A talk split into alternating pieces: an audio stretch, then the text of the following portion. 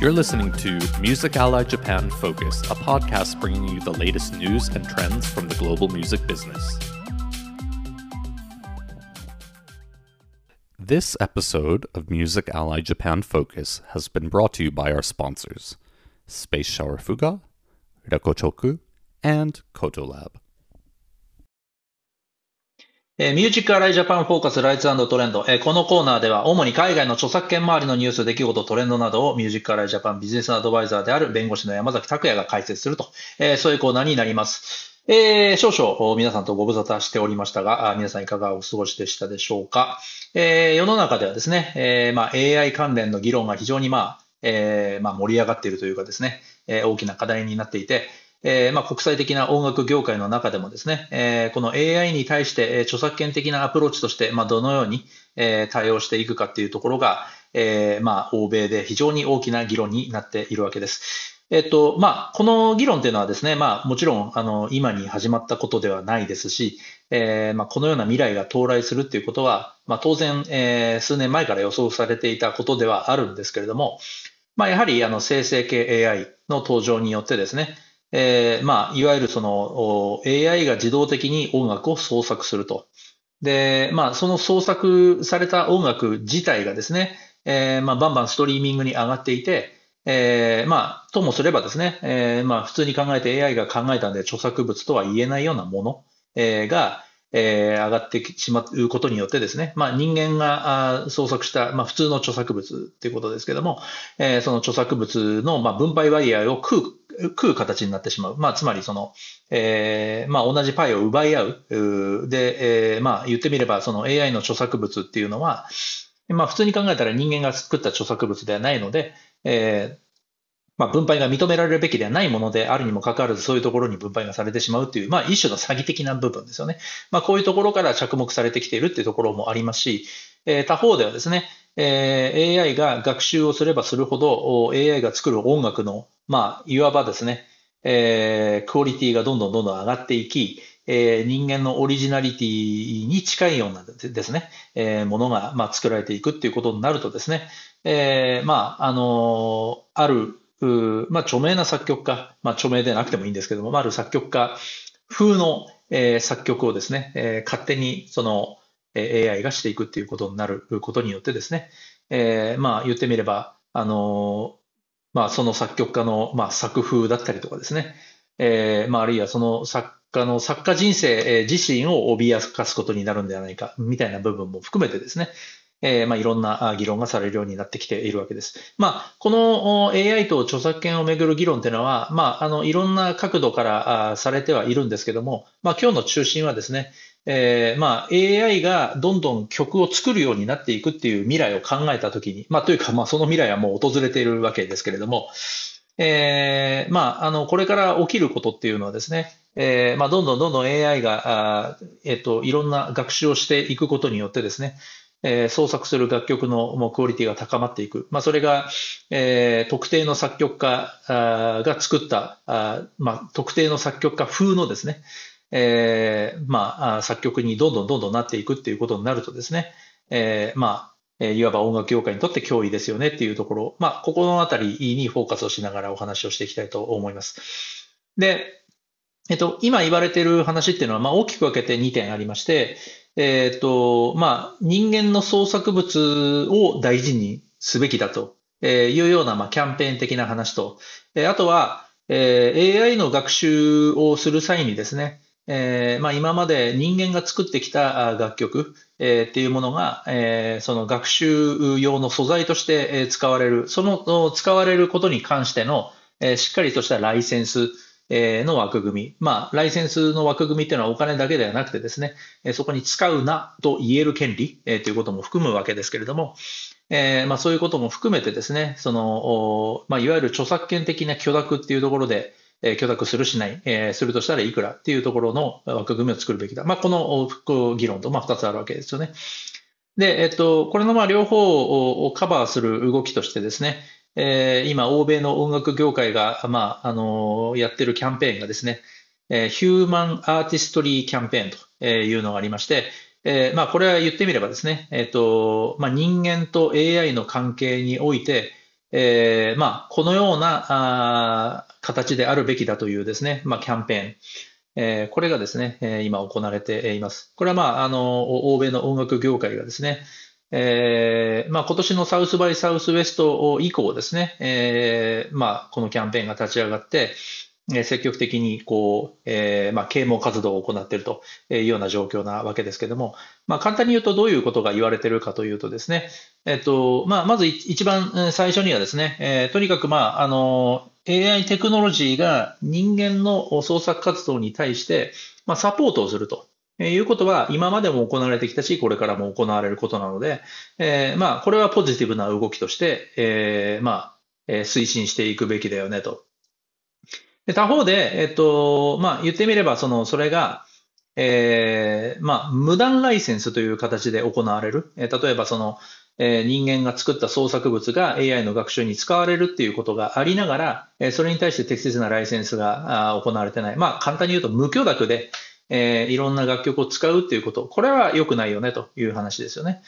それから今後の AI の、まあ、発展枠組みを考えるにあたっては、当然のことながら、まあ、そういうそのクリエイター中心の議論、えー、まあ、ないしは法律っていうものを、えー、作っていくべきだと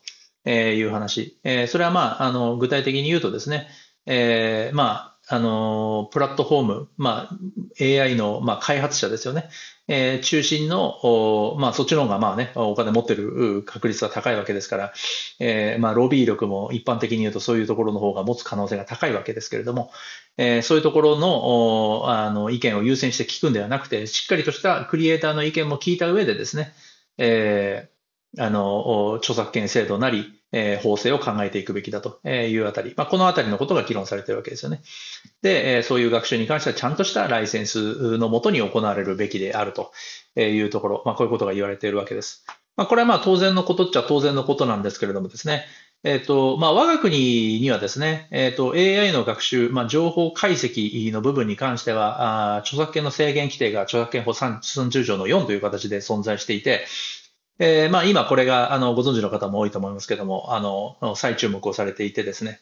えー、これじゃあもうなんか AI 学びたい放題じゃないかと。もうライセンス取らずに AI に学習、えー、バンバンさせることができるんだろうと。えー、いうようなことが言われていてですね、まあ当然のことながらこの30条の4もですね、万能な条文ではなくて、えー、著作者の権権利を、著作権者の権利を不当にえー、あ、えー、利益を不当に害しない場合という、まあ、あの、限定はあるもののですね、えっと、まあ、一見するとですね、かなり、あの、幅広く AI の学習に、えー、権利制限が及んでしまう。つまり AI の学習には、えー、ライセンスをする、取る必要がないと読めてしまう要素があるのでですね、えー、こういうことに対して、あの、警戒する動きが、えー、出てきている。日本の国内の中でも出てきているとえー、いうことはですね、まあ、日本でもあのご存知の方多いと思いますけども、まあ、海外でもですね、私なんかも、あの、いろいろ仕事してる中で、まあ、なんか日本ひどいらしいね、みたいな、えー、話をですね、あの言われることが最近増えてきていまして、なんか日本なんかけしからんなと、あの、AI の、AI 開発者天国じゃんと。えー、いうようなことをですね、あの、言われることがあってですね、いや、まあ実は、えー、条文よくよくよく読むとこういうふうになってて、別に、あの、必ずしも、あの、AI 開発者天国えー、だっていう条文ではないんだよということは一応説明するもののですね、えー、今ちょっとそういうふうに取られてる向きが日本の著作権法に関しては、えー、あるのは事実なわけです。まあ、えっと、それぐらいですね、えー、今、あの AI 開発、AI の学習に関してですね、えー、権利者のライセンスを必要とするかしないか、えー、ということはホットなトピックになってるっていうことはですね、えー、ぜひ皆さんも認識しておいていただきたいですし、えー、その観点からですね、えー、今あ、例えばアメリカなんかでもですね、様々なロビー活動が行われたりしています。で、えっ、と、その、まあ、一つの話としてはですね、例えばあの、アメリカには通信品位法というですね、まあ、いわゆる、日本で言うとですね、プロバイダー責任制限法みたいなものですけども、そこの230条のですね、まあ、いわゆるそのセーフハーバー的なですね、えー、まあ、日本でいうプロバイダー責任制限法で、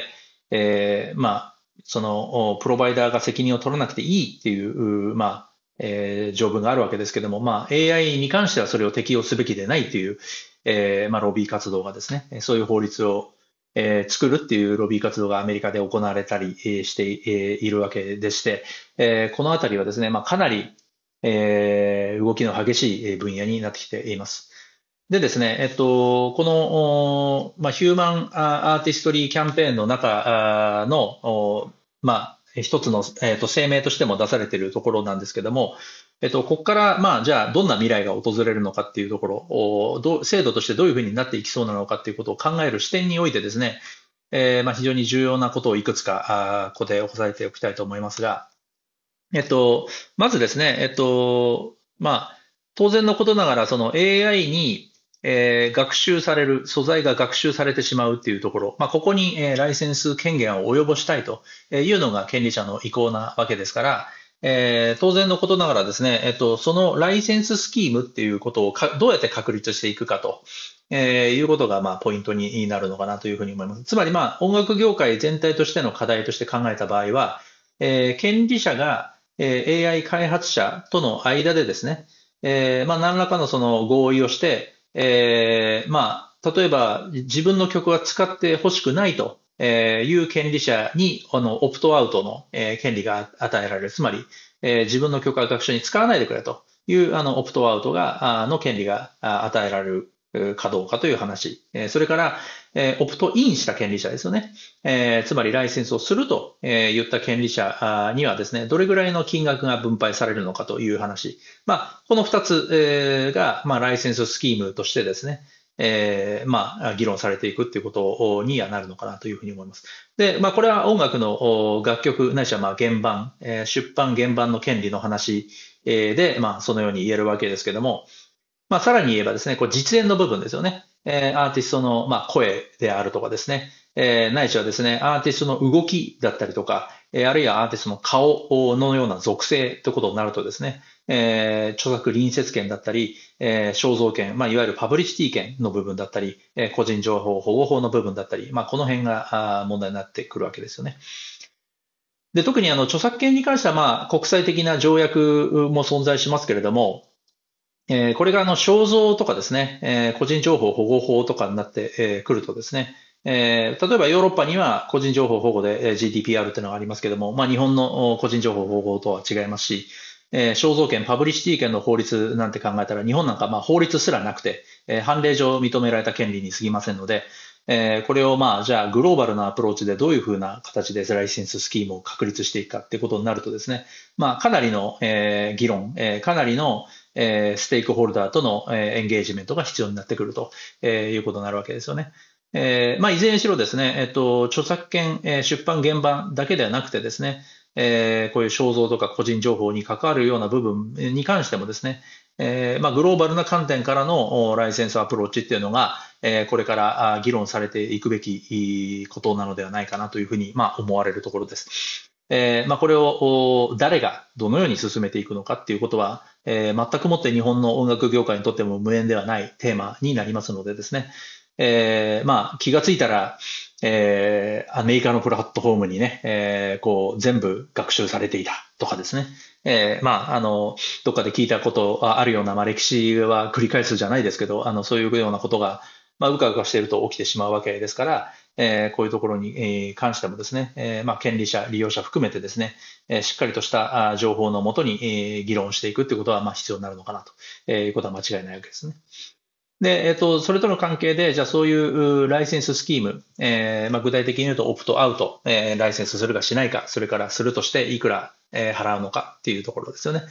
えー、ここと並行してですね、えー、AI が、まあ、果たしてその何を学習したのかと、まあ、つまり素材として何を使うのか、使わないのか、えー、ということを、例えば生成された著作物を見てですね、えー、これは、あの、え、こういう学習をした、こういう素材を使ったから出てきた生成物なんですよっていうことに関する、えー、過程の透明性みたいな部分をですね、え、確保すべきだなんてこともまあ言われているわけです。まあ、え、これは具体的に言うとですね、え、まあ、要するにどんな素材が使われたのかっていうこともそうですし、え、それを元にしたアルゴリズム、えー、っていうことに関しての透明性ですよね。えー、ここを整備すべきだっていうことがですね、えー、さっき言ったそのヒューマンアーティストリーキャンペーンの中でもですね、まあ言われているわけです。まあこういうその、ま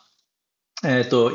一見するとですね、えー、いやなんかもうそんなの全部、えー、記録として保存できんのかよみたいなですね、えー、ふうに聞こえるかもしれませんけども、まあ当然のことなのはこれデジタル技術で行われることなわけですので、えー、まあ、あの、不可能なわけではないですし、えー、こういう、じゃあどんな著作物を使ったのか、どんな実演、肖像を使ったのかっていうことに関しての記録をしっかり、えー、保存し、えー、かつそれがどのようなアルゴリズムで、えー、AI が作る創作物に至ったのかっていうことの、まあ、いわゆるその開示、透明性みたいな部分ですよね。えー、これが非常に大きな論点になっていくのではないかなというふうにこう思われるわけです。えー、まだまだですね、この議論は、えっ、ー、と、まあ、スタート段階とも言えるぐらいの状況ですので、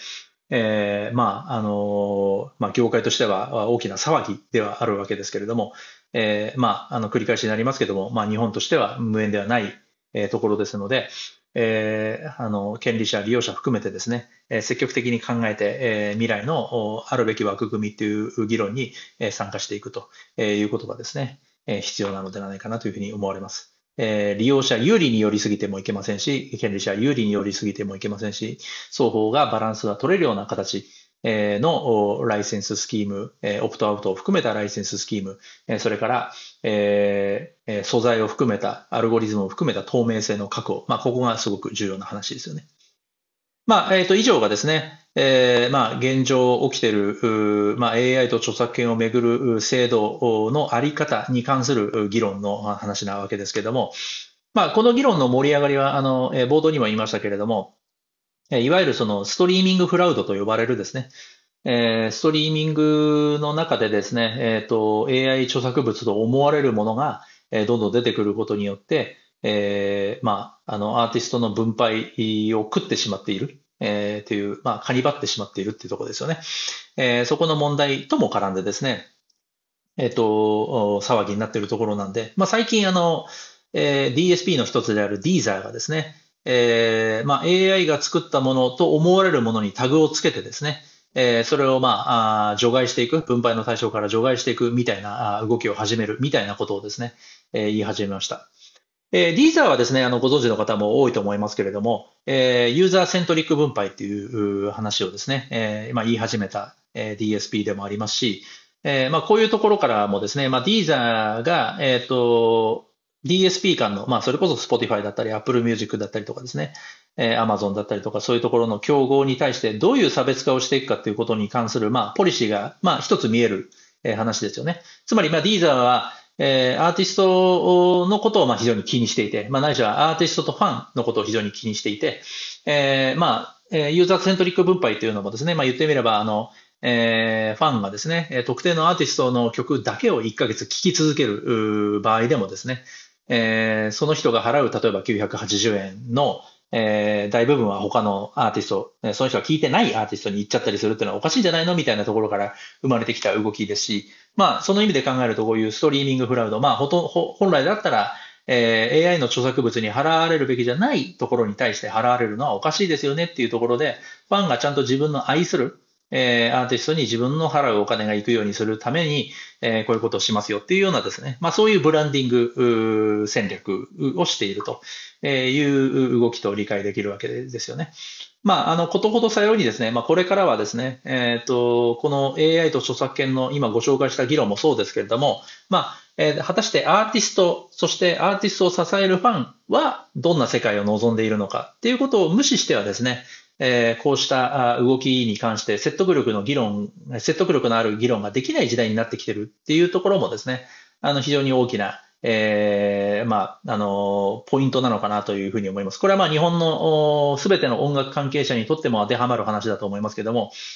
えー、まあ、こ、あの、えー、っと、ね、往々にしてですね、こういう著作権の議論っていうのはですね、非常にテクニカルな議論で、かつ、えー、アーティスト、クリエイターとは関係ないですね。例えばレコード会社だったりとか、まあ、関係ないとはもちろん言いませんけど、まあ、アーティスト、クリエイター直ではない、えー、中間に入っている人たちだけの議論でですね、えー、動いてしまいがちなんですけれども、えっと、今はですね、まあこれイギリスなんかでもそうですけども、アーティスト自身がこういうところにですね、えー、まあ声を上げて、えー、積極的に参加するっていうところですね。まあそのストリーミングの分配がおかしいんじゃないのみたいな議論もですね、えー、アーティストの団体が出てきて、えー、ステートメントを出すみたいなことがですね、えー、行われるようになってきていることからも明らかのようにですね、このストリーミング時代においてはですね、アーティストとファンが、非常にダイレクトな、あまあ、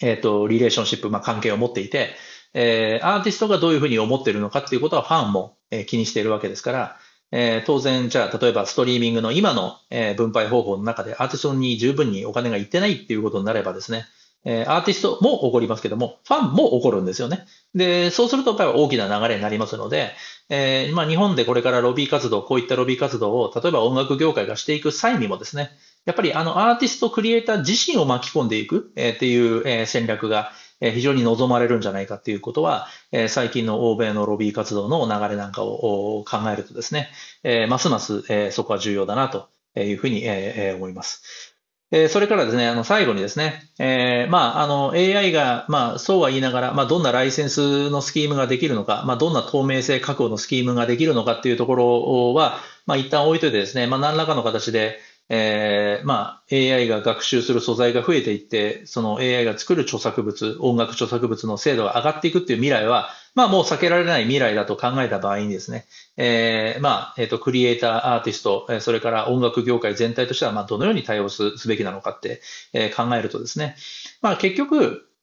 えっ、と、まあ AI が作った曲よりも、人間が作った曲の方がいいよねと思ってもらえるような業界にしないといけないっていう、まあ、そこに尽きるわけですよね。で、え、そうなってくると、えー、例えばじゃあ、あの、同じクオリティのものだったら、えー、別にあの AI でも人間でも関係ないよね、じゃなくてですね、えっ、と、やっぱり人間が作ったものの方がいいよねと思ってもらう必要があるわけで、そこには、何がポイントになってくるかっていうとですね、まあ全く例えば同じクオリティの曲が AI、え、ー、と、人間と、えー、によって作られたとした場合にですね、えー、じゃあファン、ないしは人間が、えー、どっちの方がいいか、まあ、なんどうしたら人間の曲の方がいいと思えるかって、えー、考えるとですね、それはやっぱりアーティストとの近さ、アーティストとの親近感だったりとかですね、え、アーティストの人間味だったりとかですね、え、それからアーティストとの対話とかだったりとかですね、やっぱアーティストに親近感だったり、え、なんかこう応援したいなと、アーティスト、このアーティストを応援したいなと思ってもらえるような関係値を作るっていう、やっぱファンエンゲージメントの部分がすごくやっぱ大事になってくるっていうのは、やっぱあの、まあ多くの方がですね、あの認識してるとことだと思うんですけども、まあ改めて重要になってくるのかなというふうに思います。え、そうするとですね、やっぱり、えー、同じ曲を出すにも、まあ、曲だけ出すのではなくてですね、曲とともにですね、えー、その曲の背後にあるストーリーだったり、えー、その曲を作る時のですね、それなりの、まあ、えー、考え方、えー、まあ自分はこんな思い、えー、こんな思いを込めてこの曲を作りました。だったりとかですね、え、この曲を作るときは、まあこんな苦労したとかですね、え、この曲はこんな形で、誰か、誰々と一緒に作ったもんなんだとかですね、あの時の体験がこの曲に生きてるとかですね、まあそういうヒューマニティ、パーソナリティみたいな部分をですね、出していくっていうことが、まあ今まで以上に重要になるのかなというふうに、え、思うわけです。あのー、まあ、これはちょっと古い話になりますけれども、えっ、ー、と、まあ、イエローマジックオーケストラが、えー、出てきてですね、えー、まあ、1980年代、70年代、80年代ですけれども、えー、あの時はその機械を、えー、まあ、音楽に使うと。人間が音楽に使うというところでですね、えー、まあ、機械と人間が対話しながらですね、えー、まあ、新しい音楽を作り出していくっていう非常にその、まあ、エキサイティングなプロジェクトだったわけですよね。でもそこではですね、やっぱりその、えっと、機械で分析した結果ですね、えこういう曲がヒットするみたいなですね、えー、まあそういう、例えば坂本龍一さんが作ったテクノポリスなんかそうだと思いますけれども、えー、まあヒット曲の、えー、まあいわば、定番みたいな部分をですね、えー、要素として抽出しながら、えー、まあ、えー、売れる音楽を作ったみたいなですね、まあそういうようなストーリーがありましたけれども、まあそれも一つのストーリーとしてですね、えー、まあ面白かったわけですよね。で、これはまあ、意味軸もあの、坂本龍一さんが生前に、えー、お話ししてたことですけども、えっと、まあ、やっぱりですね、そういう、その、まあ、機械と人間の対話みたいなところでですね、まあ、あの、あくまでそこには、まあ、人間が主役っていうところ、えー、機械を使いながらも人間が主役っていうところで、えー、やっていたわけですけれども、まあ、あの、言ってみれば正解はないわけですよね。えっと、まあ、えっと、売れる曲、売れない曲っていうのは、えー、ともすると正解不正解っていう文脈で、まあ、売れたから正解で、売れなかったから不正解っていうふうに、あの、まあ、えー、まあ、思われる嫌いがありますけれども、まあ、マーケティング的な意味での正解と、まあ、芸術的な意味での正解っていうのは、えー、全く違う話であって、えー、まあ、ともすると音楽ビジネスの文脈の中では、えー、売れる曲が正解なので、やっぱりこう、売れる曲が AI で出てきてしまうとですね、えー、不都合だというふうになってくる、まあ、なってきがちですけれども、えっと、まあ、それの議論も分かるには分かるんですけれども、まあ、本来音楽の価値っていうのはですね、えー、まあ、その A っていう曲と B と曲で、A っていう曲が売れてて、B っていう曲が売れてなくてもですね、でもだからといって A っていう曲が優れてて、B っていう曲が、曲が優れていないかっていうとそうではなくて、B っていう曲も売れてはいないけどいい曲ってのもあるし、まあ、売れてはいない、まあ、大衆的な意味では売れてないかもしれないけれども、まあ、一部にあの根強いファンがいるっていう曲も、まあ、あるわけですよね。まあ、そう考えるとですね、えー、まあ、やっぱり、あの、売れる、売れないっていう意味での、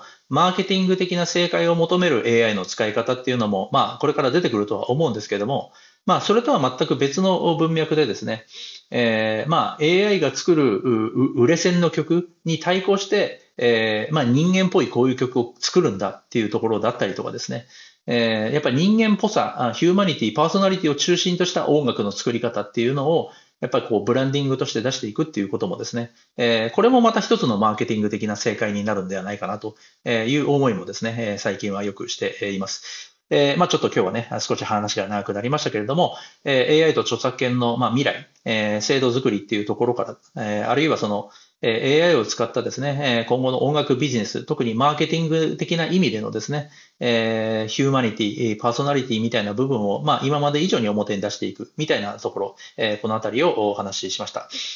えいつものようにですね、えこのコーナーでですね、えー、まあ、あの、主に海外の著作権周りのニュース、出来事、トレンドからですね、えー、まあ、あの、日本にも影響すると思われるですね、えー、まあ、未来みたいなところを語っている、えー、そういう、えー、ポッドキャストですけども、えー、まあ、あの、これからこんな話をしてほしいなどですね、リクエストありましたら、また、えー、ミュージックアライジャパン事務局の方までお寄せいただければと思います。えー、それでは今日は以上になります。失礼します。このポッドキャストは、日本人アーティストやインディレーブルを支援するデジタルディストリビューター、スペースシャワーフが NFT 対応のミューケットで音楽ファンビジネスを支援するレコチョクとデジタルアクティベーションツールボムの上デジタルマーケティング支援業務を行うコトラボの提供でお送りしました。Thanks for listening to this episode of Music Ally Japan Focus. For more Music Ally Japan content, visit our official Facebook, Twitter, and YouTube pages or our website, www.musically.jp.